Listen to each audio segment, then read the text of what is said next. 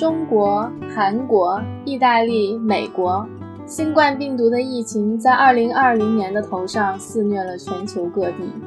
在媒体的报道中，疾控中心这个许多人略感陌生的机构频频被提起。那么，疾控中心到底是一个怎么样的单位呢？他们的职责和挑战又是怎样的呢？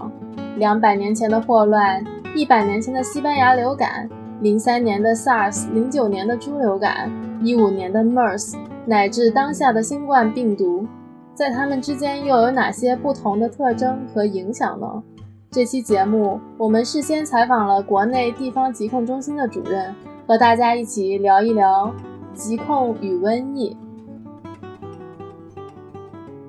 这里是牛油果烤面包。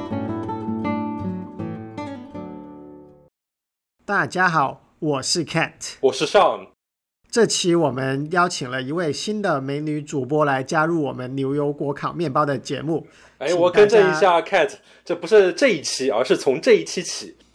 从这一期，我们的美女主播，我们的美女嘉宾加入我们，成为美女主播。美女主播先自我介绍一下吧，大家欢迎。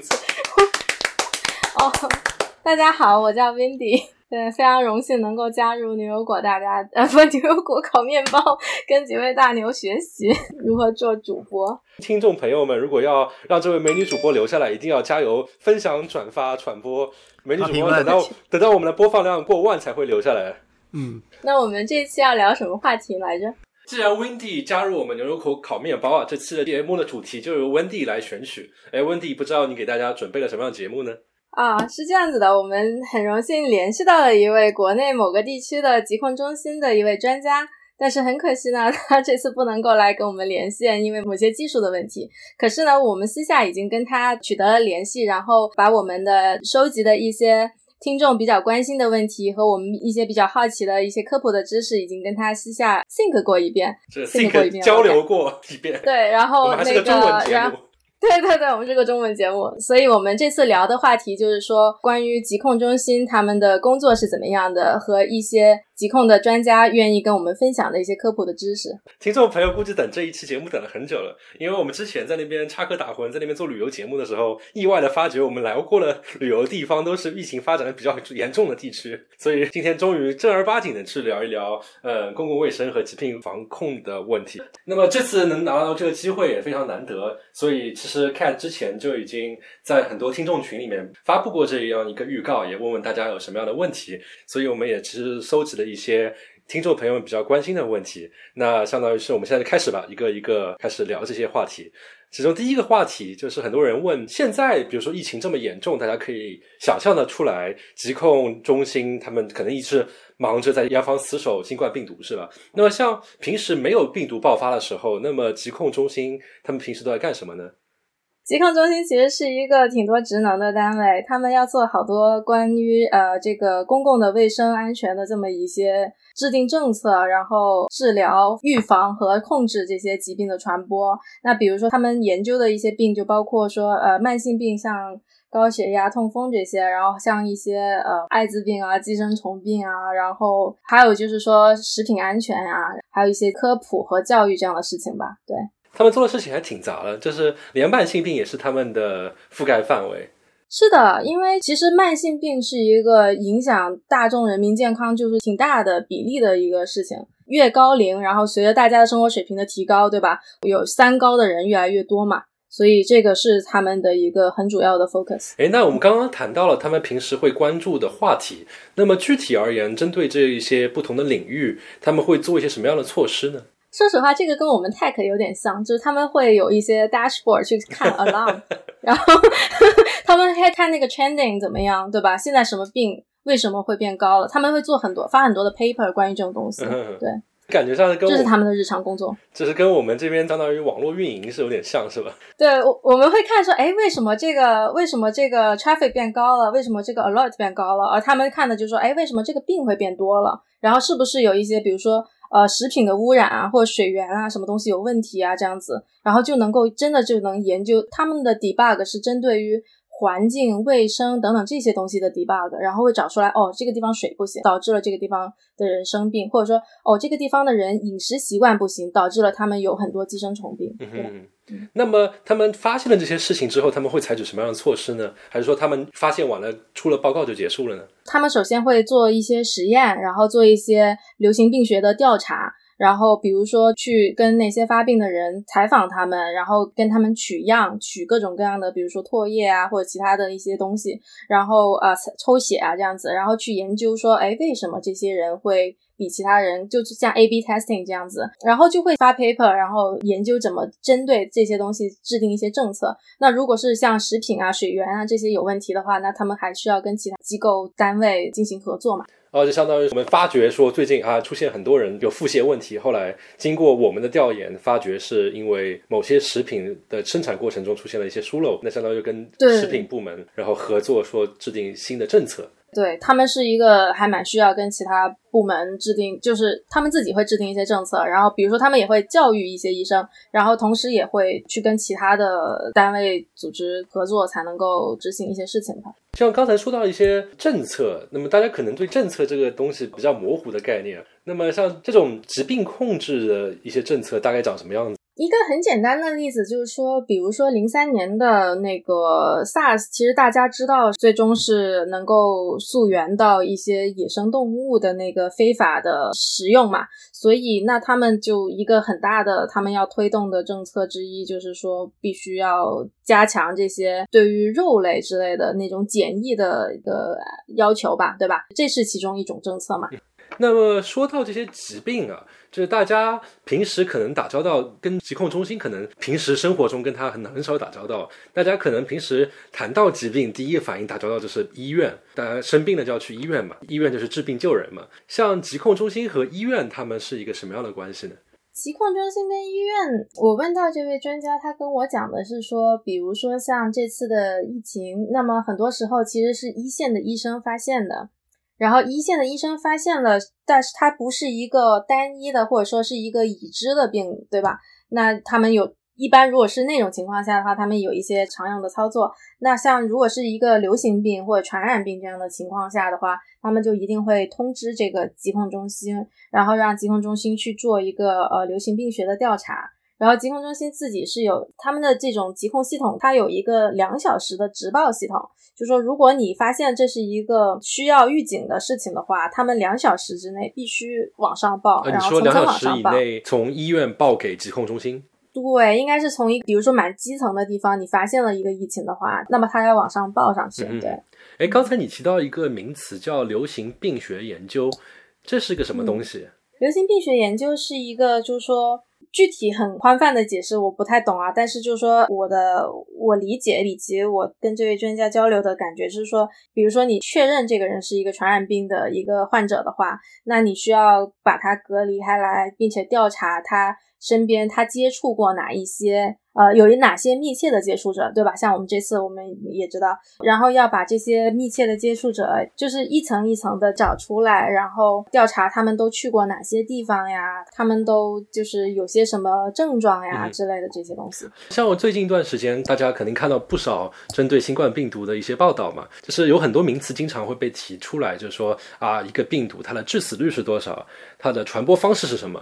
它的二零，它也就是二零，我不知道它具体的定义是什么，就是说，好像是一个人可以传给，大概算平均传给几个人，传给几个人，就这些相当于都是属于流行病学研究要研究的范畴。哎，没错没错，这些都是他们里面一些很重要的概念吧。嗯，就相当于是医生就是最一线的探头，相当于是探头，就是可能我的理解就是。作为疾控中心的人，他不可能大马路上面找到一个人，哎，你看到你感觉有点生生传染病了，我要给你研究一下。可能更多是 这些人自己病了之后，先找到医生，然后医生相当是第一道线，然后医生看，哎，这个病我好像没有见过，或怎么怎么样，然后就是就把疾控中心的人给叫过来。疾控中心其实更多的是针对的是公共的卫生，就是他们更像一个防火的部门，像地震局或者防火，就他们这样像消防跟地震是针对于。那种天灾，对吧？然后疾控中心这种也算是天灾人祸，对吧？就是是一种公共卫生安全上面的一个职能部门，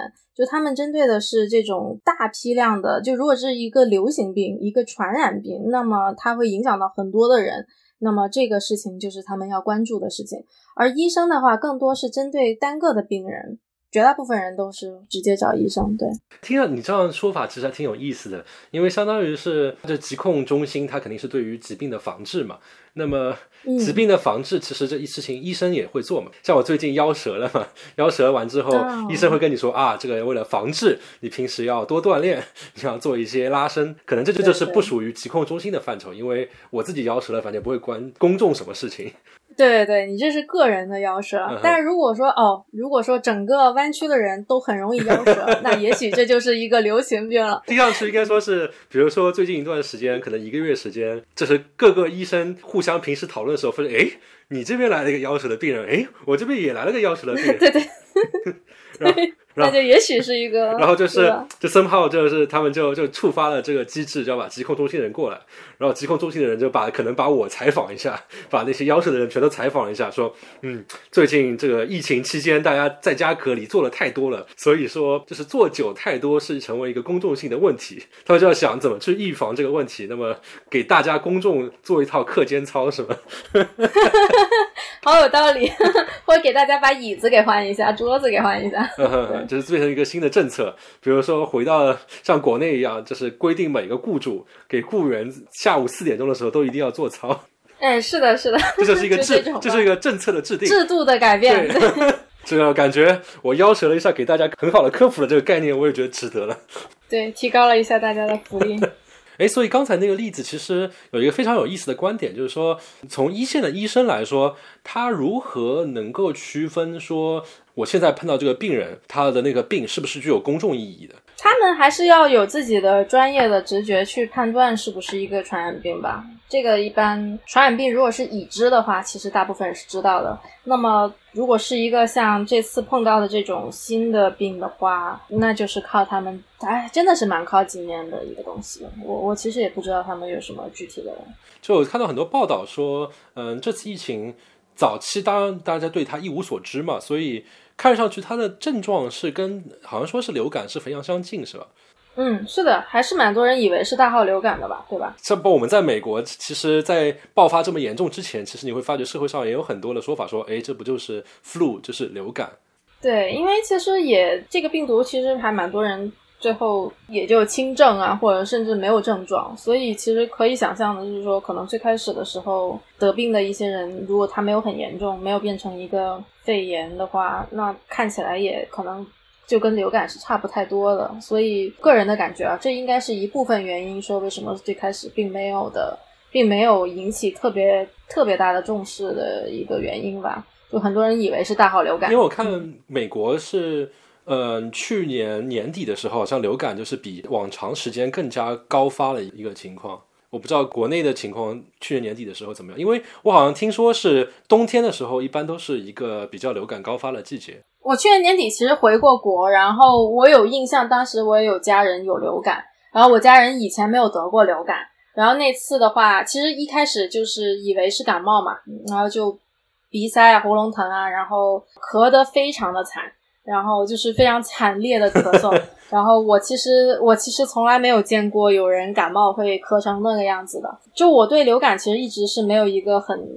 很深的认知的，感觉可能直到这个冬天吧，我才知道说哦，原来流感跟感冒其实是有巨大的差异的。这一点我其实我也很好奇，就是流感和感冒到底有什么区别？给我感觉好像印象，大家可能很多人的印象都是不都是流流鼻涕、咳咳嗽，然后萎靡个一两天的事情吗？流感它其实是一个还蛮有迷惑性的名字的。流感不是一个更流行的感冒，它的英文是叫 flu，对吧？influenza，然后感冒是 cold，在英文里面是完全分开的两个概念。然后在中文里面，这个这个名字起的有点那什么。但在中国，就是我听那位疾控的专家跟我讲的一个点，就是说。呃，流感其实是在零九年之后才开始变得多起来的，在那以前，零九年是因为美国的猪流感爆发，然后猪流感就是到 H1N1 吗？对，然后那个零九年开始多起来了之后，他们刚开始是很紧张的，在国内的疾控中心是会很严格的检查，然后当时发现了病人之后，一开始也隔离了什么的。呃，所以说当时有一个人得流感就会被隔离起来。对，就因为是到像最最开始的时候，我们好像这边 感觉，虽然说我们这边美国这边每过一个季度都会跟大家说啊，赶紧去呃打疫苗、打疫苗、打疫苗，但肯定还是很多人其实就忘记打了嘛。所以包括其实平时工作的时候，同事也听说什么啊得了个流感，感觉大家得流就好像感要在家，大家就好像，嗯，好吧，感觉看上去你在家里摸鱼，那那怎么样呢？也没什么事情。比如说零九年，我假使我得在美国得了一个流感，我回到国内是会被隔离的。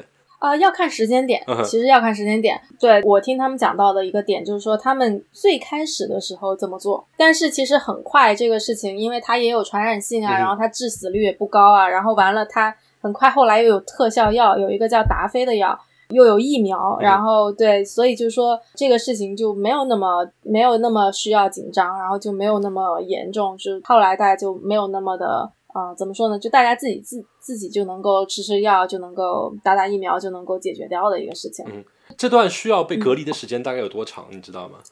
这个我不知道对，但他们就说最开始人很少的时候，就是最开始美国那边刚传进来，他们就比较如临大敌的样子。嗯但是就是说后来可能这个事情慢慢就过去了，就是说其实可能我们我对流感什么时候传进中国啊，然后在美国是怎么样啊，我是一直都糊涂账这？十年我都没有感觉，对对对对，我都糊里糊涂的。我是这次才知道说，哦，原来曾经这么严重，然后原来已经波及到了这么多的人，然后这是我最近才获得的新知，就是说，其实大部分新发现的这种有传染性的病毒没有那么的有影响力，嗯，对，不也不会说大部分，就是相当有一些，对吧？它可能不会传播的这么广啊，或者说它可能没有那么高的致死率啊，所以这一次确实是挺大的一个。哎，所以回到刚才那个话题，就是流感和感冒到底有什么区别？这个感冒是不是？我好没听说过感冒会致死，有什么致死率之类的东西。啊，是的，就是感冒，它其实是一个上呼吸道的一个感染，然后感冒分两种，至至少分两大类，一个就是说是一个病毒性的，一个是细菌性的，一个是喉咙疼，一个是流鼻涕，这是我我对感冒的认知。然后流感的话，它是一个跟感冒很不一样的东西，就是说它更容易，非常的容易引起肺炎，然后也非常容易加重。就是变成了比较严重的病，然后也有相当一部分人会因为肺炎的加重，然后就是致死。这位专家跟我聊到的一个比喻吧，是说感冒呢跟流感呢看起来是一个家族的，他们都是一个呼吸道的感染，然后也有一定的传染性，但是呢，它们的区别就跟就跟一个家族的猫和老虎一样的区别，就是感冒是猫一样。相对温和的病，然后呃，流感其实像老虎一样来势汹汹，有可能要了你的命。新冠病毒算是 超级大老虎嘛？就是也算是一个家族嘛？还是还是不一样？新冠病毒算吧，对啊，对啊，算是一个大老虎吧。刚开始的时候，我我对新冠病毒也是一个很新的认知啊，就是刚开始的时候，很多人以为是大号的流感啊，包括在国内和这边吧，后来就认识到说其实严重多了，然后也没有特效药，所以我现在的话就不知道长期该怎么办。其实到今天四月十号，二零二零年，对吧？我们其实已经就中国已经这个疫情已经基本上过去了，武汉都重新开放了，然后。在欧美国家的话，这个 peak 可能差不多到了，对吧？但愿但愿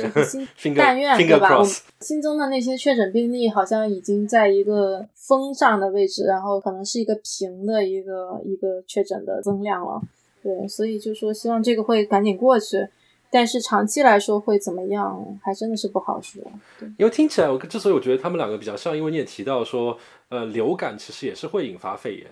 像新冠病毒嘛，大家也会说它的其实最大的问题就在于会引发肺炎，然后也是导致呼吸不畅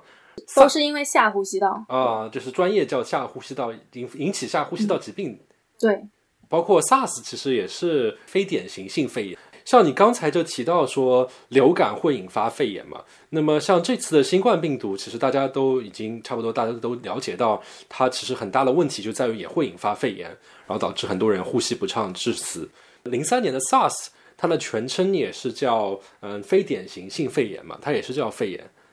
那么听上去他们好像都是听听你说的那个专业术语叫下呼吸道疾病，既然提到 SARS，其实我们热心的听众他也问到了这个，其实大家很多很关心的问题，就是十七年前回顾零三年的 SARS，那么当时是一个什么样的状况？然后包括大家其实非常关心，说十七年过去了，这一次的新冠病毒的处理和零三年有什么样的区别？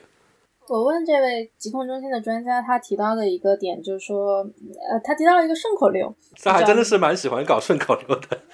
我觉得可能有利于有利于他们科普哦。对你刚刚也提到，是就是他们那个部门里面教育也是他们其中的一块。对对对，他们的教育不仅是针对于这个呃普罗大众的所有的所有的人，他们的教育还包括于对那个基层人员的教育培训。基层的那个医务工作者的教育培训，所以其实还蛮多这种顺口溜，让大家更容易记住的。然后像他提到 SARS 的话，他就说有点零三年的 SARS，就是我们可以说它叫啥事儿，就是啥事，然后完全不知道怎么回事儿。在那个时候，因为大家在在历史上对于这个这种东西该如何防控是完全空白一片，啥都不知道。然后所以当时有一个比较大的。比较严重的对于医务工作人员的一个一个一个感染发病和致死，然后你就说当时医务工作者也不知道这是一个很可怕的疾病，然后就没有什么防护就就就上了是吧？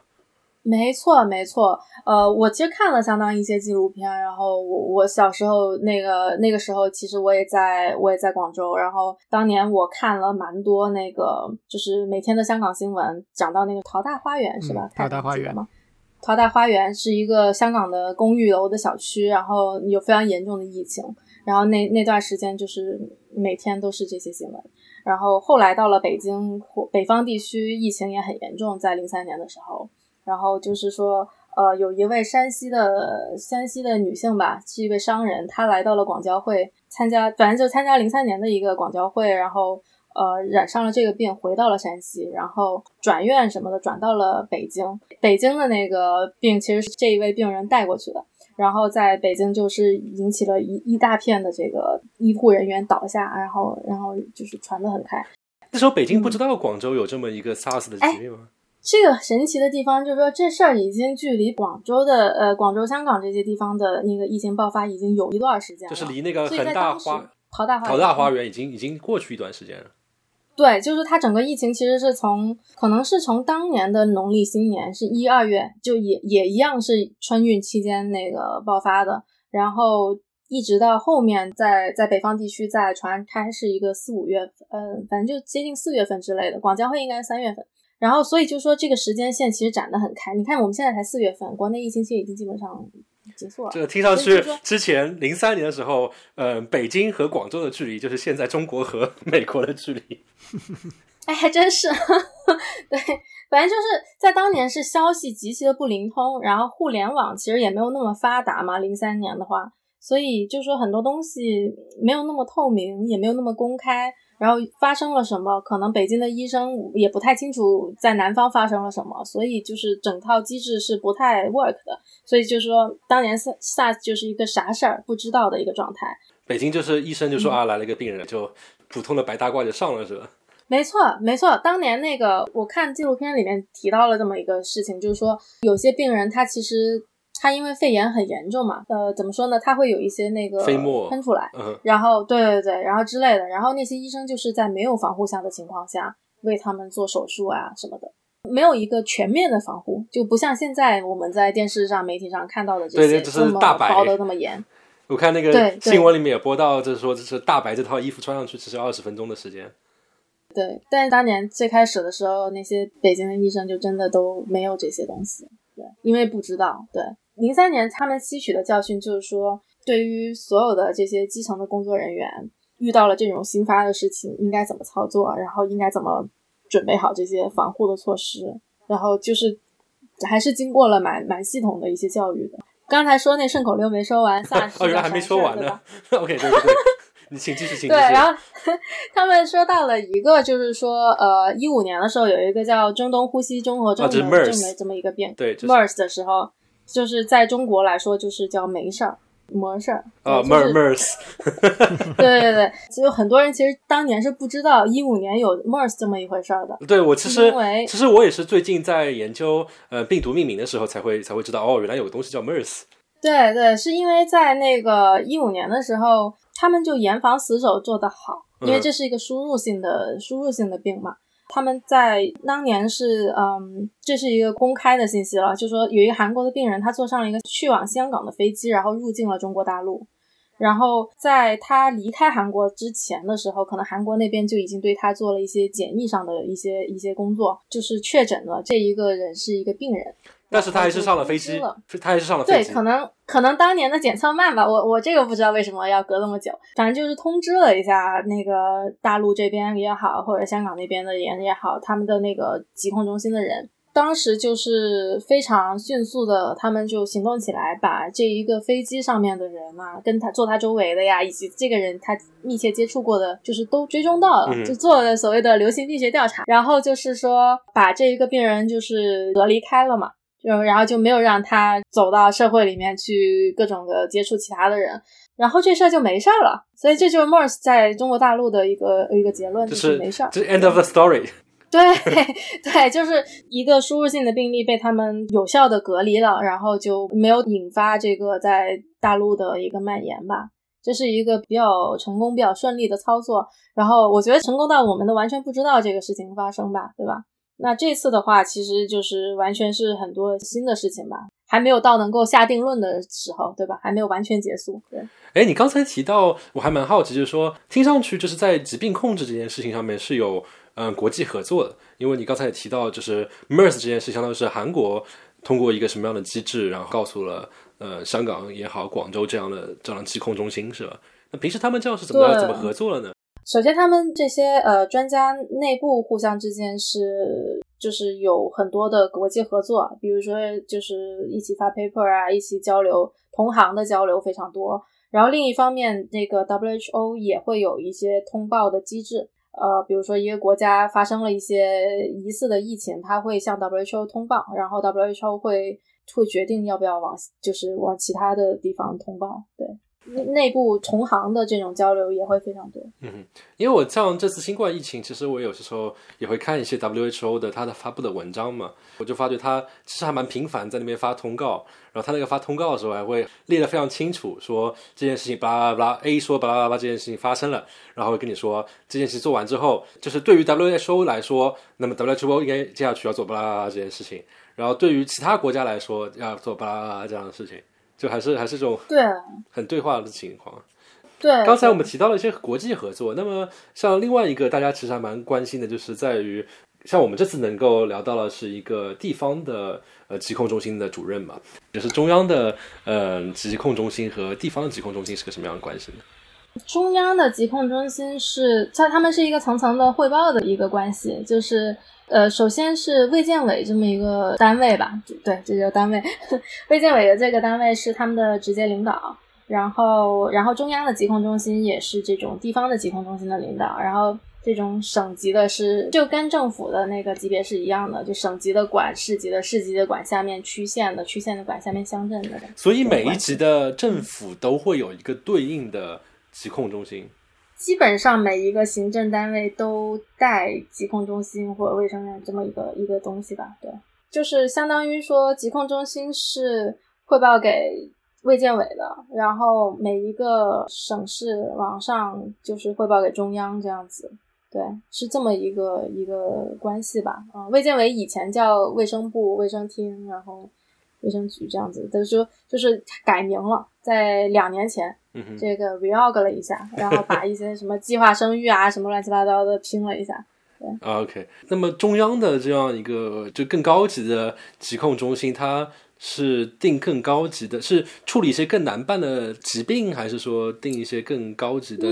什么什么政策统筹？规划嘛，你看到的东西不一样嘛。就是那像嗯我们联系到的这种，就是说他们在地方的话，那就针对这个地方的问题为主嘛，你不太会去看一个别的省、别的市做什么事情，对吧？嗯哼哼，啊，中央的话，你可能就统筹全局嘛，啊，全国各个地方的怎么样？然后就是有点，我觉得有点像越是上面就越是一个一一个大脑的一个位置，越是越是下面就越是一个四肢啊或者躯干，你就做一些就是更具体的事情的。那像这一次，我们看到，比如说欧美在对于这这次新冠病毒的爆发来说，好像感觉还是有一些滞后吧。然后包括其实我们在美国，我们也会觉得很困惑，说跟这边周围的同事说啊，这个东西很可怕，他们都觉得好像没什么事情嘛，也不不理解你们有什么好怕的。那你有没有跟疾控中心这位专家去聊到这些问题呢？啊，有有，我觉得这是一个很有意思的点，就是说他提到的一个概念或者他的观点吧，就是说他认为是东西方的这个卫生文明的时间轴不太一样。他跟我聊到了一个病，也非常有名的一个病，叫霍乱啊。这个霍乱，哎，这其实我听到过，我感觉我对霍乱理解就是有一本书叫《霍乱时期的爱情》，虽然我不知道霍乱是什么东西。对我在这个之前，我也不知道霍乱是个什么东西，但是他给我简单的科普了一下之后，我自己查了一下，我发现霍乱是一个历史悠久的疾病，它已经有至少两百年的历史了 啊，这个是失敬失敬失敬。对，然后他他跟我聊到的一个点就是说，在其实是将近两百年前，伦敦爆发了非常严重的霍乱。霍乱是一个粪口传播的疾病。我刚才有没有讲这个坏？没有。哎，粪口传播我还蛮好奇的，就是大家听到这个名字的时候就会觉得特别出戏，就是粪口，粪口让我想象这个画面，难道是在吃屎吗？对，还真的是这个意思，但不是真的吃屎的意思，而是说你的饮用的水源遭到了排泄物的那个污染。所以呢，就是说，呃，霍乱为什么会爆发呢？就是说在。两百年前左右的时候，最开始是从印度出来的，它这个病，然后传到了英国。那在那个时候的英国，其实它的那个下水道和饮用水并没有一个很好的分隔，然后就导致了这个霍乱。然后 在那个时候，大家就喝进去了。对对对对，屎水喝进去，然后大家就痛定思痛，然后就改大大的就是改造了城市里面的这种关于下水和饮用水的这个。管道的这些修缮，那么在西方国家呢，一一些比如说马桶啊什么这些很多跟跟厕所有关的这些公共卫生的设施就已经大大的改进了。那是已经一两百年前，两百年前这样，那还是蛮令人深刻。因为我记得我小时候的时候，其实那个一个一个小区里面，其实还是大家会去。去小区的某一个集中的地方去倒马桶，这样。对，其实在中国，可能卫生的状况，其实可能到八九十年代都还是一个相对不是那么先进的一个一个一个条件。然后这位专家就跟我聊到说，在他刚刚工作的时候是八十年代那会儿，其实有霍乱在中国。而且是在发达的省份，还是有这种东西存在的。对，那会儿还是一个倒马桶的时候，一不小心倒倒到旁边去了，是吧？哎，没错，有可能是这样。所以其实，哪怕其实到现在，我觉得我我自己观察到，农村地区可能还是有这种风险，但是已经小很多了。所以就是说，在欧美国家，那么他们的卫生条件可能一两百年前就已经到了一个比较发达的状态了。因为他们经历的伤痛比较遥远，霍乱这个东西已经是他们爷爷都不知道是什么东西的东西了。对对，所以然后他对他们来说最近的一个病，其实最近的一个大的流行病是那个西班牙流感，那也是一九一八年，一百年前了，对吧？对，所以对于他们来说是没有一个很近的有记忆的这么一个比较严重的大规模的疫情的。而中国人的话，至少就是 SARS 这个事情还是有切肤之痛的吧，就是尤其是对于呃相当一部分的北方省份和和广东、香港这样的地方，所以就说他们的应对的那个怎么说呢，意识还是会很不一样。这让我想到，比如说像平时我们在科技公司，有的时候会到世界各地出差嘛，像我就记得，比如说你要去一些发展中国家，然后。这个公司里面的 security 就会给你发邮件说啊，你要小心那边有这个病、那个病、这个病、这个那个病，然后搞得非常恐怖的样子。然后比如说像我要去伦敦出个差，就是一切岁月静好，顶多跟你说啊，他们地铁要有罢个工。对对对对对，是的，我我也会去，比如说我去去南美啊，或者说去一些相对没有那么发达的国家 travel 的话，要看一遍那种就是打各种各样的疫苗，对吧？什么？就是我觉得可能在在欧美国家，就是说他已经在很干净、很卫生的环境里面生活了比较久了，所以他们的民众这方面的意识是确实是会更差一点。这我只要不去第三世界国家，我就一一点事情都没有，反正不不是我的事情。对啊，所以他们所以他们不能够理解为什么要戴口罩吧，然后也不太懂，就是说哪些地方可能有细菌、病毒这种东西，就是他这种东西就没有在他们的概念里面。而你想想看，我们在。我们在中国长大的，那可能呃讲卫生啊什么这些东西是一个口号一样的东西，就相当于是当时早期的时候，相当于是疾病控制这边没有做的那么成熟，相当于是个人的意识就会更重要一点。我我觉得我长大的过程中还是能感觉到这些东西在一一路的变好吧，就明显的有一个变化。而这些东西在欧美国家，那可能过去这些年还是都是一样的，对他们来说。对，我觉得可能还是一个一个心态的一个一个意识的问题吧。因为对于我们来说，虽然现在日子过好，但是还是记得以前是那样的，也是对会会会知道说啊，还是要小心一点。虽然现在日子变好，但还是要小心一点。那对他们来说，就会觉得哎，是什么东西？你在说什么呢？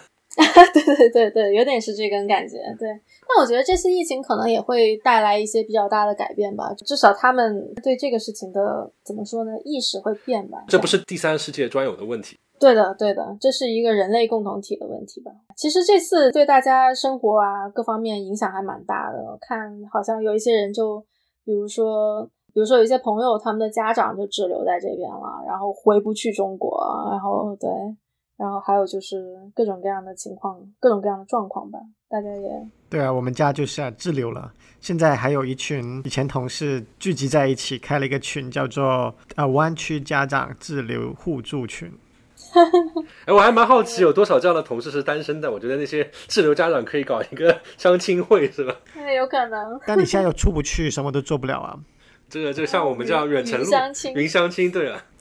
这个群已经有一百零一个成员了。哇，凑成五十对了。对你们的影响大吗？你觉得？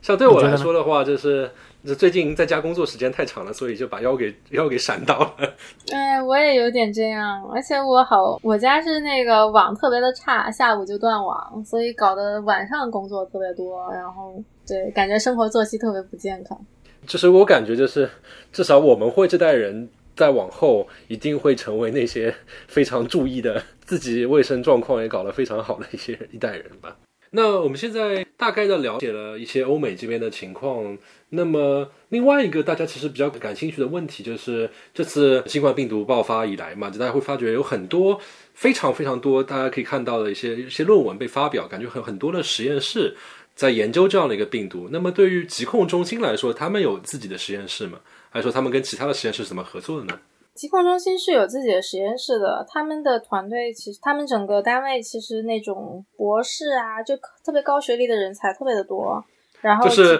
有那些想顺口溜的，也有那些博士在那边搞科研的，是吧？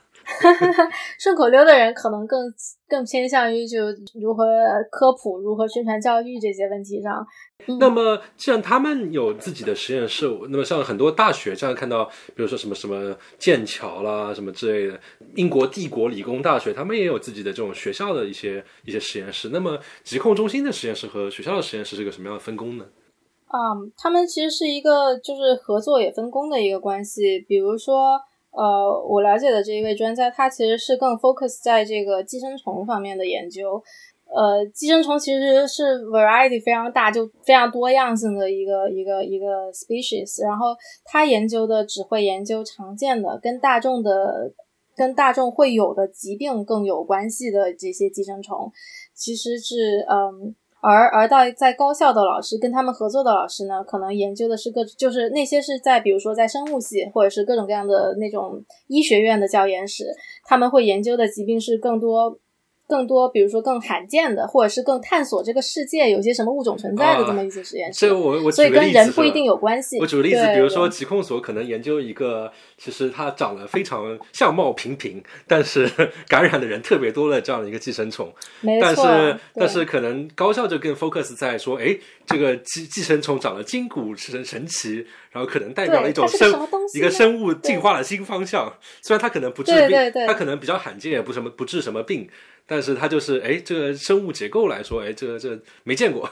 对，就可能更多更新奇，就大家的大家的关注的点不一样。疾控中心就就是真的控就疾病控制这个事情，对他们如果就如果这个寄生虫这个病毒也好，细菌也好，它不是一个对。大众很有很大的影响的一个东西的话，那就不会是他们研究的一个一个重点。哎，那听上去其实这样一个科研的分布跟我们平时互联网界其实有点像，因为大家那种比如说大公司，它其实有自己的科研部门，也是发论文的；同时高校的搞计算机科学的也有很多，就是也有很多的教授也好，实验室也好。那像平时像大公司里面的那些科研单位，更多的是说啊，我们有一个什么实际的问题，说啊，我们这个网络的运载能力受到了挑战，那怎么办呢？就可能研究这样的问题。但高校那边呢，更多是说，哎，我们这个四 G 网络这样一个传输的通信，最近物理这边发现了一种新的通信介质，那我们怎么去应用这种通新的通信介质去发展一种新的通信模式？就感觉大家可能出发点都都不太一样。对，我觉得疾控中心的科研可能听起来是一个更加偏应用一点的，就是说如何利用这些科学的知识去改善这个大家的一个这个公共卫生安全的方面的一些指标，这样子。这一次其实很多新闻上面都会提到说，武汉是有一个 P 四病毒的实验室。那么像那个实验室是疾控中心下面的，还是是高校这边的呢？它是一个中科院的一个病毒研究所。所以它其实是一个偏高校这种科研，它是一个纯科研的单位啊，就相当于是研究病毒，是说病毒这种生物结构它有什么样的特性，而不是说有什么什么病我们再去研究它的病毒这样。对，病毒其实是一个就是微生物里面一个非常大的一个一个一个种类嘛，然后其实它听起来像是跟病有关系还有毒的样子，但其实它只是一个名，它就是一个名字，对，那只是一套蛋白质。他可能最开始呃被发现的时候是是跟一些病有关系，但其实是一个就是可能也存在一些很多病毒是完全对人没有任何起不了任何作用的一些病毒。我看到 P 三 P 四这这实验室的概念嘛，其实我也觉得很困惑。其实我就问了一个我在我在海外做生物研究的一个朋友，他跟我科普了一下，就是 P 三 P 四到底是什么意思。就是说，嗯，它其实是代表这个实验室的防护等级。比如像我们研究计算机科学吧，这这你发现出不了什么事情，你撑死了就把就把学校的实验室的那个机房给烧了，这已经非常非常难实现的事情了。就大家都没什么问题，反正这样的话，其实你在学校里面去研究，你回家在自己的笔记本上面跑跑实验也没什么问题。反正就是撑死你换一台电脑，就是这是你的影响力，分散很小，但是。像病毒这个东西，我们已经可以看到了，就是病毒是有很多病毒其实非常危险，它是有高传染性的。就是万一像我们的话，比如说我们处理实验的时候没有处理恰当，那么没有任何影响。这个我旁边的寝室的人可能还在那边继续打刀塔，一点 一点影响都没有。但是像他们搞这种生物研究的话，如果他们比如说一不小心手滑，一个试剂管给跌落了，那么如果没有一个很好的环境的 set up 的话，就相当于是一个生化危机，就是生化危机了。电影《生化危机》就是表，就是说明他们在一个呃没有做到防护等级的实验室里面研究一些是僵尸的病毒，导致病毒泄露。所以说，就是针对这样的问题，他们就会定不同的安全等级。然后 P 三，他跟我说 P 三的意思大概就是就是实验室会保持一个负压的环境，就是表示空气只会从外面进来，不会从里面出去。这样的话，那么比如说有些病毒是通过空气传播，它是出不出去的。然后包括这次火神山雷神山医院嘛，他们建造的时候其实也是具有 P 三等级的。对对，就是大家可能觉得说啊，十天造个医院，听上去好像也就是个工程学奇迹，其实它都是符合了 P 三的实验环境条件。所以说，像包括其实像美国这最近闹的新闻比较大，就是两艘医疗医疗舰嘛，一个是 Mercy，一个是我忘记另外一艘的 Comfort 好像是叫两艘军舰嘛。像他们开到洛杉矶和纽约来说，他们其实能够帮助的事情很有限，就是因为他们的病床其实当初设计的时候是针对创伤而不是针对流就是传染病的，所以说他们并没有达到 P 三的等级。包括你看他们新闻也是说，他们只是提供这些床位，让那些没有得呃新冠病毒的人去在上面可以得到救治，就缓解一下当地医院的压力。然后 P 三就是这样的一个意思。那么。P 三的话，我因为我朋友那个实验室是 P 三，他就说平时去 P 三做实验的时候，只要做一些稍微基本一点的防护，就不用像我们那个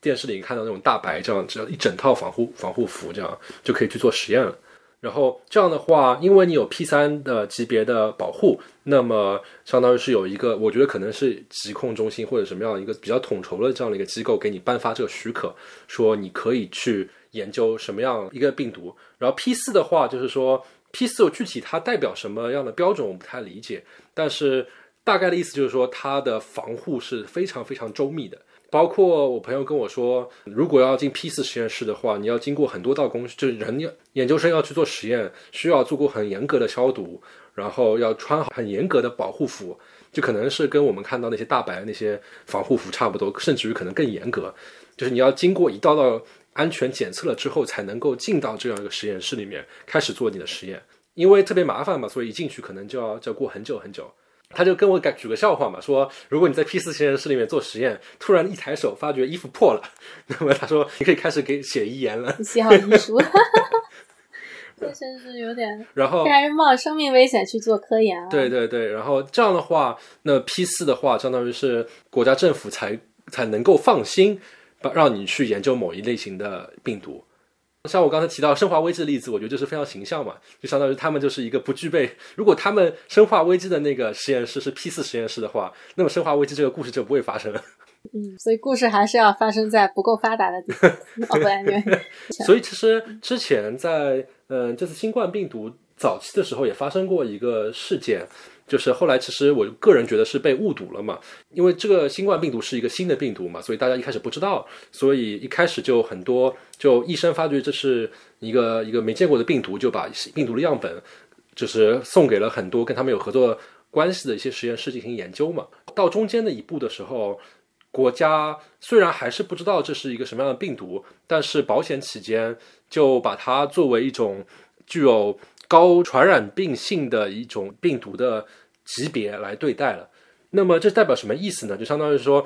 呃，刚才我提到 P 三 P 四，就代表你有什么样能力去研究什么样的病毒嘛？呃，卫健委定了说这个病毒是是有可能它的危险等级是某一个 level 以上的时候，就相当于是意味着按照整套的制规章制度，那么很多的一些小的实验室没有到，我不清楚这这一件事情是 P 三 P 四，但是就没有到这个防护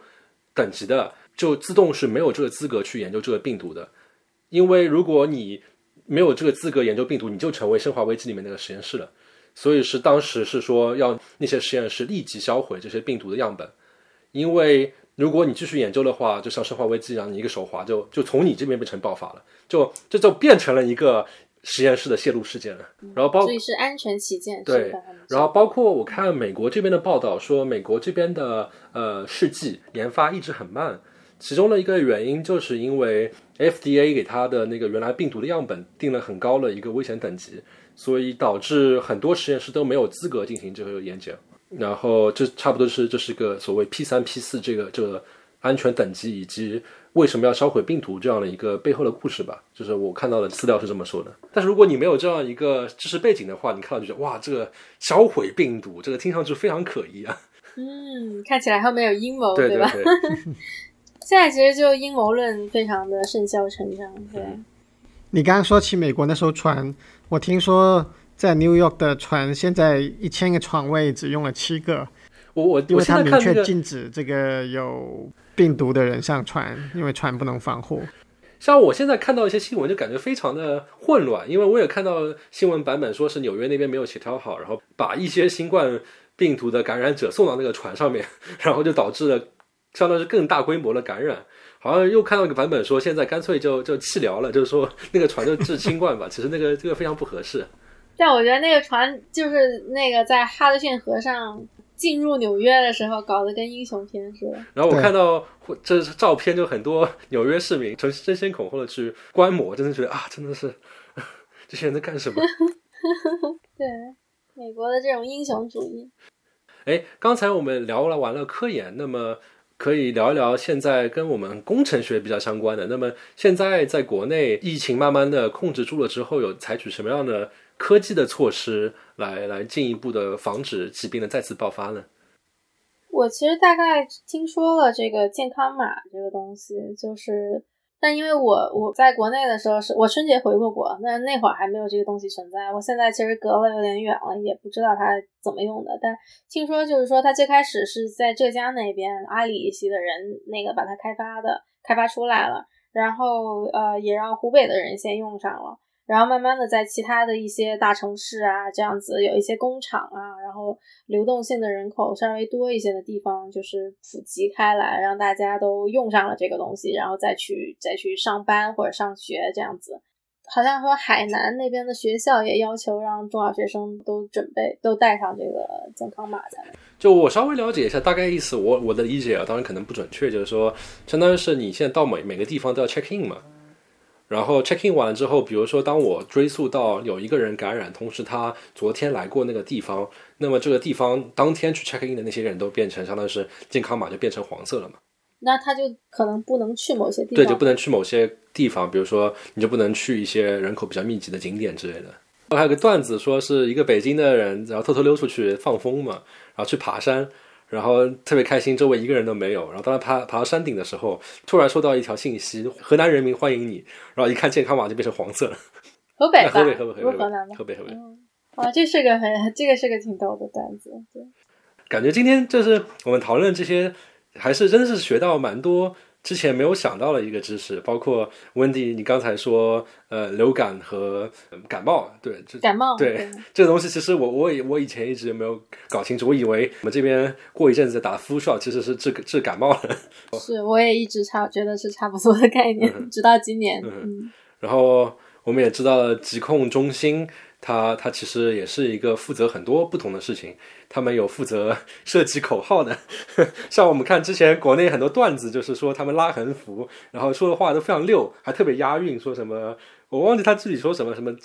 今天要出门，明天火葬场之类的事情。那不一定是他们，那有可能是其他的部门。然后然后同时他们也有科研机构，然后他们科研机构的研究的专攻可能跟学校的专攻又是出于不同的一个一个出发点。然后我们还聊到了 SARS 和这次新冠病毒在处理上面的不同，也聊到了其实大家之前都没有意识到了 MERS，然后跟这次处理的不同。然后其实很多朋友可能都没有没有意意识到 MERS 其实跟自己还是有一定的关系。这其实对也是一个好事情，就相当于是呃疾控中心能有效的控制住了它。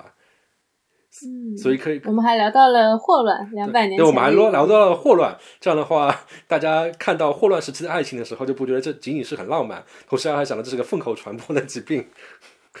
对，这是个粪口传播的疾病，那其实没有那么浪漫。嗯，也也了解到了，就是说，嗯，其实安全意识，一个就是感觉至至少从这一次新冠病毒爆发了之后，大家全世界也应该会有这么一个意识，就是说。一方面，我们要加强疾控中心的应对、合作和处理；另外一方面，我们个人而言，也不要觉得这是一个想当然的事情，也要相当于一方面听我们节目，然后多了解这方面的知识；然后另外一方面，也要做好相对应的个人卫生工作，是吧？对，嗯，珍惜这个文明的、卫生的这个美好的世界。对，那今天的时间差不多了，非常感谢。嗯，温迪也非常感谢你联系的国内的疾控中心的这位主任，然后顺便可以做一个预告，是吧？现在这是我们这一期讲的是疾控中心在这疫情下面他们的工作、他们的科研、他们的各方面。那么下一期我们节目呢会更贴近于大家各位的生活，就是我们会讲，嗯，在大家。我们的主播们在这样一个疫情，大家不得不在家工作的环境下面的一些一些在家工作的心得和一些感想吧，包括我也可以分享一下我是怎么把腰给闪的。非常感谢大家今天的收听。对大家想要对下一期 Work From Home 的节目提问的话，可以点我们 Show Note 里面的链接进行提问。谢谢大家收听。对大家下期再见。后会有期，拜拜，拜拜拜。